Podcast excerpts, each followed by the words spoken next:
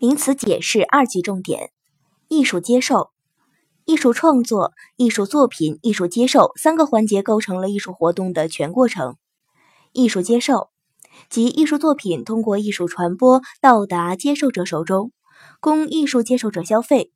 艺术接受者对艺术作品的消费方式主要分为艺术欣赏和艺术批评两种。艺术欣赏也称艺术鉴赏。是一种以艺术作品为对象、以受众为主体的欣赏活动，是接受者在审美经验基础上对艺术作品的价值属性的主动选择、吸纳和扬弃。